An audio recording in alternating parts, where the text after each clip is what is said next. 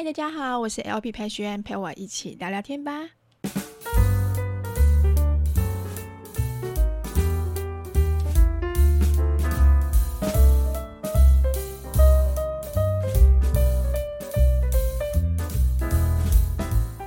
嗨，大家欢迎回到今天这一集的 Podcast。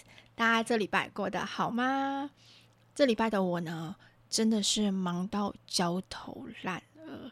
大概已经比我日常的忙忙到大概三四倍以上吧，我完全有点就是分身乏术的感觉，要照顾小孩，要忙工作，然后我还要打包家里，必须说，呃，住了四年的家，真的累积了很多很多东西，我可能就是一直在断舍离跟打包的过程当中去度过，箱包已经打包几箱了。但真的，真的，真的，真的觉得好像怎么一直都打包不完。那我下礼拜就要搬家了，所以我现在状况处于就是有点非常紧张的状况，很很怕呢，就是没有办法完全打包完。那呃，上一集听完 Podcast 之后，其实很多人就是看了我的现动之后就很惊讶，说：“天哪，我居然怎么这么快就要搬了？为什么没有装潢呢？还是说？”原本就已经装潢好了呢。好，跟大家说一下哦，其实，呃，我们是因为租约要到期了，所以我们的时间上面就会比较赶一点点。那我自己的话呢，新家的部分，原本的屋况就已经算不错，所以我们可能会先使用原屋主的装潢。那有些地方当然也可以。啊、好好的整理一下会更好。但因为毕竟是自己的家，所以我就想说不急。而且我想要先把钱存到之后，然后再去做装潢。不然的话，你们都知道吗？我已经 all in 进去，all in，我已经全部的钱都放进去了。所以，嗯，可能也没有多余的钱，就是去做大笔的装潢这样子。那我就想说，好，那没关系，我就慢慢的存，慢慢的存。所以，我计划的话呢，像有一些地方需要重新装潢的地方，我可能就是分阶段性的把它完成。像我的厨房，厨房橱柜的话，它原本是原用原本的建商，那其实当然风格跟样式不是我自己喜欢的。但我想，我就想说没关系，我就慢慢来。然后还有像其他的一些床啊、床头柜啊那些样子，可能也不是我喜欢的。但我也觉得没关系，我们就先住进去。只要是自己的家，就是可以慢慢的去去规划去做。反正我自己的习惯就是，我不太会去先预支自己的薪水，或是我预支我自己的财富，我不会这样子。因为如果我先预支出来的话，我后面可能就会比较辛苦一点。对，所以我的习惯，像不管买冷冻柜，还是我买我想买的电脑，像我之前笔电坏掉嘛，那我想要买电脑，我就告诉我自己说，我要存三个月，存四个月，那每个月我大概存多少钱？存到那笔钱之后，我才会去买我想要买的东西。所以我不会先透支，不会先预支，这个动作，像目前在我人生当中已经不会出现的。那这样子的话，我在做每一个理财规划的时候，我才会有比较有详细的方向去走。这个可以打给大家参考，因为你真的养成习惯之后，你真的就知道说你不会去买现在目前你能力没有办法买到的东西。好，那这集的话呢，其实我有两个呃，就是目前新闻常常在讨论的，想跟大家聊聊。其中有一个。是我们家小朋友前阵子跟我们聊的，就是关于两岸的军演跟战争。其实我们家小朋友啊，我已经很久没有让他们看到新闻。之前我记得，嗯嗯，四岁还五岁的时候，他那时候就看新闻。看新闻那时候，我记得新闻常常就会有什么抢劫、杀人，然后或者是说车祸。每一台的新闻，他下的标题都会非常。不一样，有些是超级耸动、超级可怕。然后，如果你一直播放那个新闻台在那边的话，它就会一直不断的轮播。孩子们看久了，其实对孩子们的印象其实是不太好的。那像之前我还记得曾经有发生过一些大的交通意外，意外，像例如火车出轨啊，或者是飞机失事这一种。因为我们家小朋友出去外面都会讲，就是。他就可能坐计程车的时候就会说：“妈妈，那个飞机呀、啊，等等会不会飞下来撞到司机阿北的计程车？” 我在旁边直接三条线，你们知道吗？所以我后来就慢慢的觉得，孩子在这个年纪，他们还没有办法去分辨什么是该讲，什么是不该讲，或者说什么事情其实只是新闻，呃，表达出来想要让你去关注看他们那一台的原因。所以孩子没有办法去分辨这些东西，我就决定一律都不让他们看。我宁可就是我可能看到了什么新闻，我想要跟他们分享的时候，是透过我的嘴巴，然后呢，用我们可以。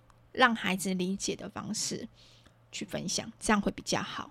但是，呃，随着他们慢慢长大，其实去安亲班，安亲班的同学都会讨论，老师也会聊到。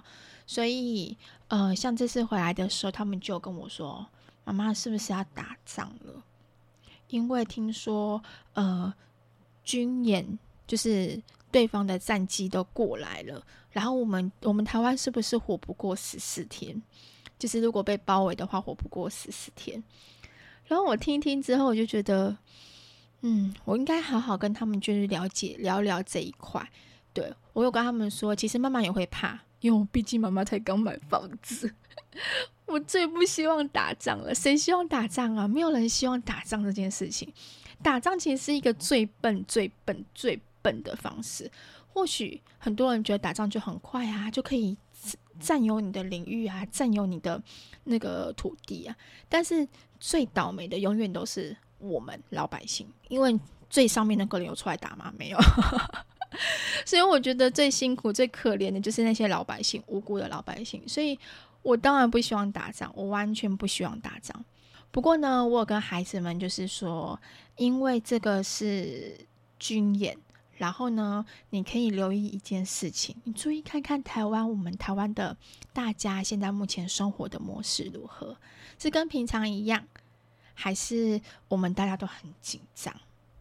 然后我们就看一看，想一想，他们就说，感觉好像跟平常都一样，诶，对。然后我就跟他们说，对呀。所以虽然说打仗这件事情很可怕，我们也都会害怕这件事情发生。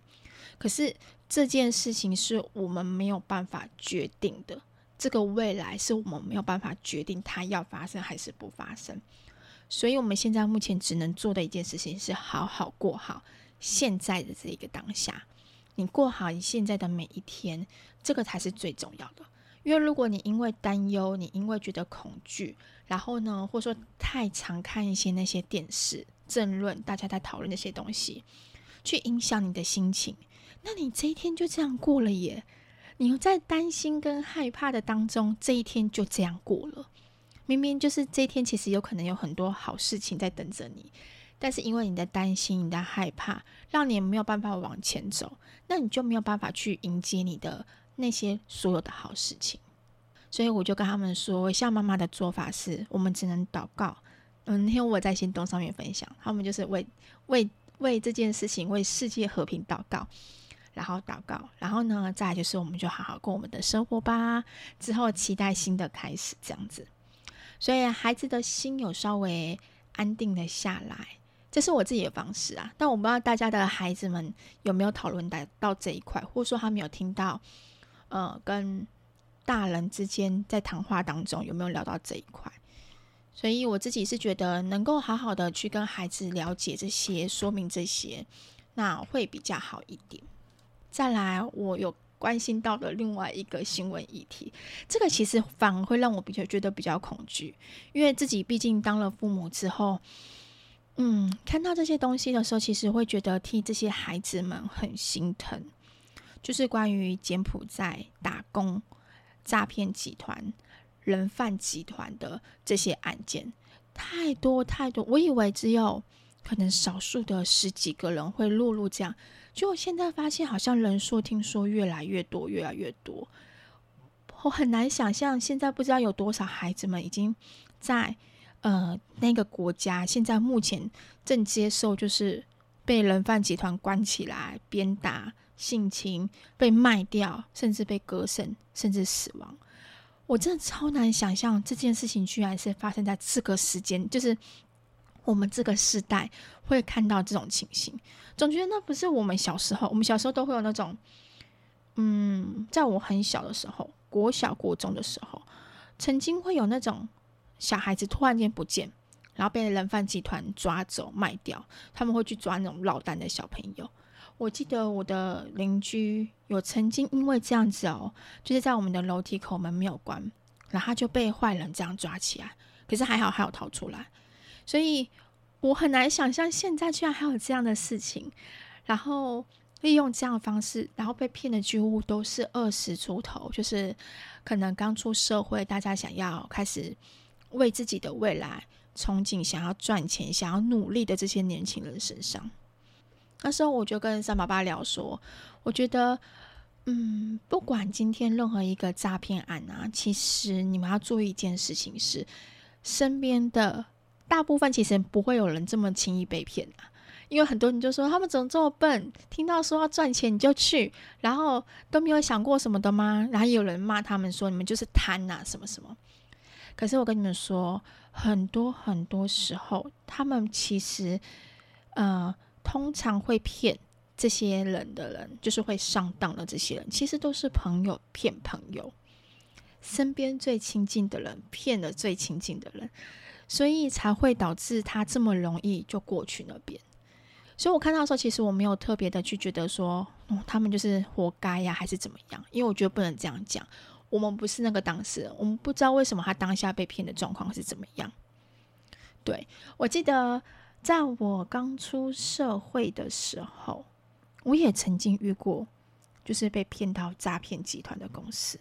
那也是朋友跟熟悉的主管介绍我过去的。那时候的诈骗公司呢，是呃未上市股票，他要你去打未上市股票。那在应征的时候，他当然就是会帮你画一个很漂亮的大饼，就是会跟你说，在我们这边呢、你可以赚到钱啊，只要你有努力，就会有收获啊。就是你知道，就是这些让你觉得说，好像你今天进去这间公司之后，你的前途是一片光明的那种感觉。我那时候是因为认识了自己这些朋友，我觉得我朋友进去了，那感觉好像应该是还不错，所以我也就跟着，好吧，那我就去试试看。就去的第一天，他就可能帮你教育训练，教你一些专有名词。刚开始我是当做是在上课，所以我没有想太多。可是慢慢的我就觉得不太对。他让我们打的电话是那种黄本的电话簿，你们知道黄本的电话簿吗？就是黄页的。可能现在年轻人不知道。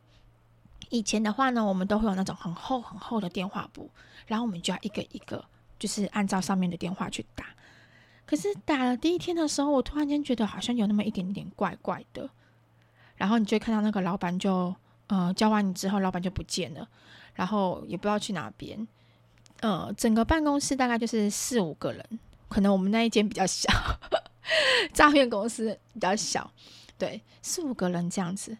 可是我心里其实有开始觉得有点警觉，就是觉得好像感觉怪怪的，不太 OK。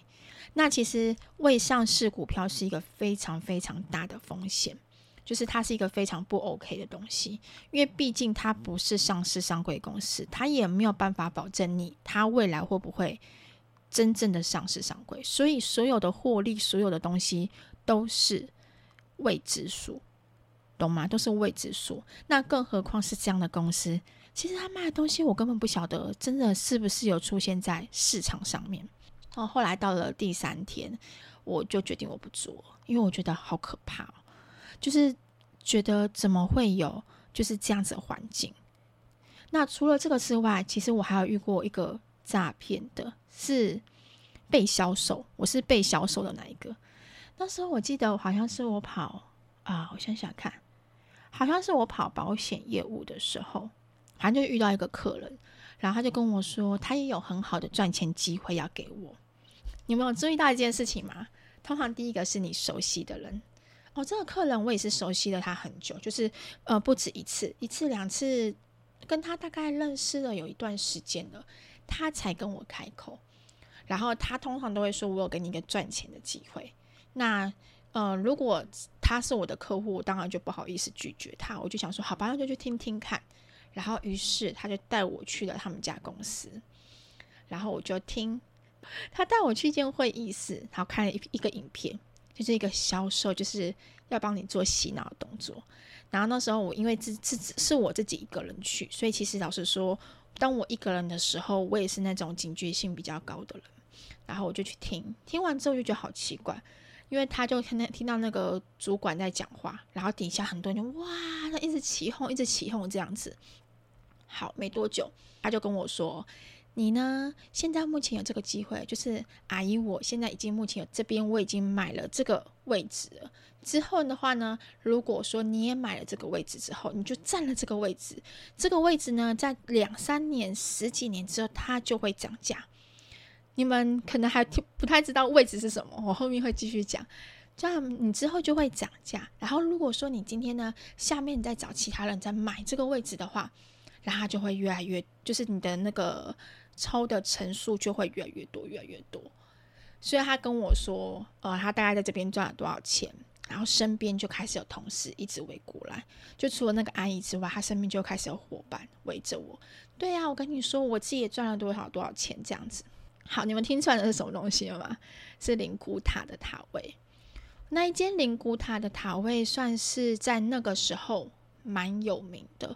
但后来就被提报，说是诈骗，就是说，就是他们利用像老鼠会的方式啊，一直去拉人，一直去拉人这样子。对，那我那时候一直跟阿姨说我没有钱，我真的没有钱。我说我没有办法，就是呃买这么贵的东西。我记得那时候一次好像就要三十几万，一个塔位就要三十几万。我就跟他说我完全没有钱，所以我没有办法付。然后阿姨就直接拿出一个一张纸出来。上面就写贷款声明书，他说你可以贷款啊，会用信用卡刷卡。然后我就说我没有信用卡，因为我那就是负债债务协商的关系，所以我现在不能办信用卡，所以我身上一张信用卡都没有。我就一直找了很多很多理由去拒绝他。可是每当我拒绝一次的时候，身边我都会多一个一个人出现，所以那时候其实我有点害怕，因为我身边已经围了大概四五个人了。就是我没有办法在那个时间点我脱离这间公司，你知道，离开这间公司。然后他就说贷款什么什么的，我说阿姨，我就信用不好了，负债了，我怎么可能还可以去贷款？对，所以我就跟他讲说，我没有办法，我也是没有办法贷款的。然后我也很诚恳的跟他讲说，如果今天我身上有能力，我会支持你，但是我身上真的没有办法，没有任任何能力，我就没有办法去做我这些动作。对，但其实私底下我传讯息给三宝爸说：“快来救我，快点来救我，好可怕哦！”然后后来周旋了一阵子之后，我才离开，就是离开他们的公司这样子。这个都是我觉得在年轻的时候一些呃累积的一些就是很特殊的一些经验在。对你，当你。踏入一个地方，你会发现一件事情，就是或找工作，或找任何人家推荐给你的任何赚钱机会。通常第一个都会是你熟悉的朋友，或者是你熟悉的呃客人什么的，反正就是你，你一定会跟他有一定的交情在。那他可能会跟你分享什么东西。那如果今天有赚钱机会，钱赚得特别多。这些东西我们都要非常非常小心，就是你要给自己一个警觉心。那当然，他们会有很多种方式去拆除你的警觉心。可是你要记住一件事情是，不管做任何事情，任何的赚钱机会，其实最好的方式就是脚踏实地，一步一步慢慢来。像我跟大家分享斜杠工作的时候，其实我比较倾向于你们去学一个新的。嗯，技能，新的技术，因为这个技术一技之长，在你身上是不会被不会消失的。就像我去学雾眉，我雾眉这个技术，其实我最近可能比较忙，没有练习，但是我那个技术只要拿到雾眉笔的时候，我的我的技术就是在我的手上了，在我的脑袋里面了，它是不会不会消失的。像我的理发师，他从年轻的时候就开始学剪头发。他现在就算今天他去找别的工作，如果再回来了，他还是一样会剪头发。技术这种东西是不会消失的，所以我比较倾向于大家去考技术或者是拿证照，而不是去找一些就是关于可能会让自己受骗的方式。对，这就是我想跟大家分享。我觉得我看到那个新闻的时候，我真的觉得我没有办法想象，如果今天是我的孩子被骗到柬埔寨那边的时候，我真的会抓狂，我真的会疯掉，真的。我我现在想可以想象出有多少的父母，当知道孩子自己孩子是这种状况的时候，真的不知道怎么办呢？因为在那个地方是没有办法像台湾一样，你今天要去找人这么快，然后那边听说也没有，嗯，台湾的什么像大使馆或这种东西，你可以去。接触到，所以为什么他们那些诈骗集团会选在这些比较偏偏远的国家？就是因为我们国家没有办法直接的去救援，所以这件事情，我觉得天哪！我现在只要看到这种新闻，就觉得拜托，现在不要再有人受骗上当，真的不要。那这个柬埔寨不是只有柬埔寨而已哦，是任何他们都会有用任何的呃方式去告诉你，就是你应该让要骗你过去。就是我要我要讲的意思是，他们不会只有这个方式而已，他们可能会骗你去杜拜，就像我那天看到海哥说骗他们去澎湖，澎湖做什么水电工什么之类的，然后最后其实被骗到柬埔寨或被骗到寮国，被骗骗到缅甸去这样子。所以你们要知道一件事情是，真的要先去查询这间公司在哪边。我不知道我们的频道就是 Podcast 里面会有多少的大学生会去听。我看一下后台的比例，大部分都是妈妈们居多，但是也有少部分是年轻人啊，也有很多是那个 马来西亚人跟那个香港人。对，谢谢大家。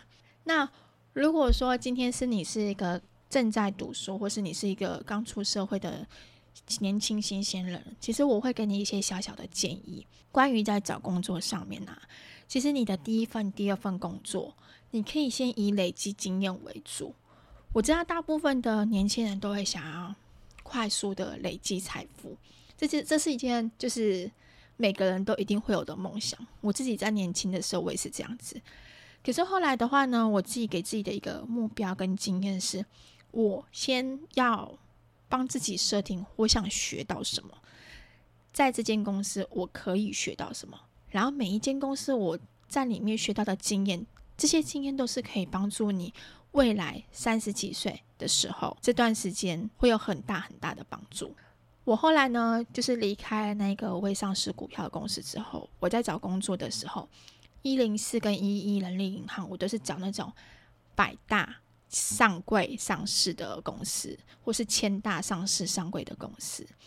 因为在大公司有除了有一定保障的话，其实我要的是在这间公司的资历。那我之后再去找下一个工作的时候呢，就会更方便。这个非常非常重要，因为我们刚出社会的时候，其实是我们一个是我们是人生当中工作经验的小白。虽然说我过去可能打工经验超多，但是对于大公司来说，我就是一个小白，所以我必须要在这间上市上柜的公司当中，我可以去累积一些。我想要累积的呃履历经验，那之后的话呢，你在下一个公司的时候，别人在问你一些，诶，你在之前公司学到什么东西的时候，你还你才可以侃侃而谈，跟他们说，哦，我学到了什么什么什么东西。我后来呢，就是在应征的时候，我找到了富邦，富邦集团其实有很多就是相关的行业，但是那时候他很幸，我很幸运的是，他在他刚开台的时候，就是我是开台元老。还没有开台，正准备要开台的时候，我就面试进去了。所以呢，我就从开台做了大概四至五年的机会，呃，四至五年的经验，工作经验这样子。那在这个工作当中，因为富邦客服、富邦摸摸台，它里面的呃单位跟位置是很多的。我所谓的单位是很多的意思是，它除了有订购部、售后服务部，还有后面的作业处理部。其实我每一个部门，我都会去告诉自己说，当我在订购部学的差不多的时候，我自己是会主动跟主管说，诶，我想要去售后资源或售后服务部去练习看看，因为你在每个部门你学到的东西是不一样的。我最印象深刻是那时候公司有成立一个 VIP 的部门，VIP 部门就是专门服务，呃，在我们的购物台频道里面。消费力最高最高的那些人，对，那时候我跟他们争取说，诶，有这个新的部门，那如果有办活动的话，我都会跟他们说我想要去参加，因为这样我才可以去看到不同的世界，然后学习到不同的东西。不见得这些东西对我来说后面是一定有帮助，可是我觉得我有去经历过，就是我面对这些东西的时候，我应该怎么去跟他们应对啊、处理啊？我是觉得真的帮助非常非常大。那后来呢，公司开立了保险部门，对，也是在在征招应该新的人过去的时候，内部转调过去的时候，我也是第一个跟大汉跟公司的人说，哎，我想要过去挑战看看。所以那时候我就考了保险证照，然后到了帮富邦摩台的保险部门。我觉得这些经验都让我觉得，呃，可能因为自己很爱尝试这些东西，然后呢，到目前为止其实是很大很大的帮助的。所以我现在目前遇到我身边的同事，他们如果说今天很年轻，二十几岁，我都会跟他们说：如果你今天在这间公司你学到差不多了，你就。因为你太年轻了，所以你不用，并不一定要说你今天一生都在都在这一间公司里面，你可以换其他的工作，在不同的公司里面，你可以去学到不同的东西，这对你来说都是非常非常好的。你们呢，比我们棒的地方是什么？就是你们很年轻，很年轻，所以因为你们年轻的关系，你们可以累积很多很多的工作经验，这些经验都是可以在你之后给你很大帮助，或许。某一天，你遇到一个很更大家的公司，他们需要一个就是，呃，很多地方都是很熟练、有不一样技术的人，你就会是成为那一个人。所以，这是我给年轻人的话。那在看每一间公司，在应征每一间公司之前，你要了解这间公司的履历是什么。这个履历在网络上面都可以去做查证的。如果你只要心里有一丝丝的怀疑，就是你觉得好像有那么一点点的不安全的感觉的话，那就不要过去，就不要拿我们自己的生命去开玩笑。真的，钱不是最重要的，生命才是。好好活下来，健康活下来才是最重要的。我真心希望那些就是在海外的那些被抓去的那些孩子们可以赶快回来，因为我每次看那个新闻，我都觉得好心痛。这个新闻我也有跟孩子们，我们家孩子们分享。我也是，还是跟他们说，很多东西诈骗集团他们会用各种方式，会去希望你们上当。那不管之后的方式是什么，你要记得一件事情是要回来跟我们讨论，大家一起讨论总比你一个人想还要来得重要。好，今天的 podcast 呢就分享到这边，刚好跟大家聊聊这件事情。就是我觉得这两这一个礼拜，我看到这个这些新闻，我。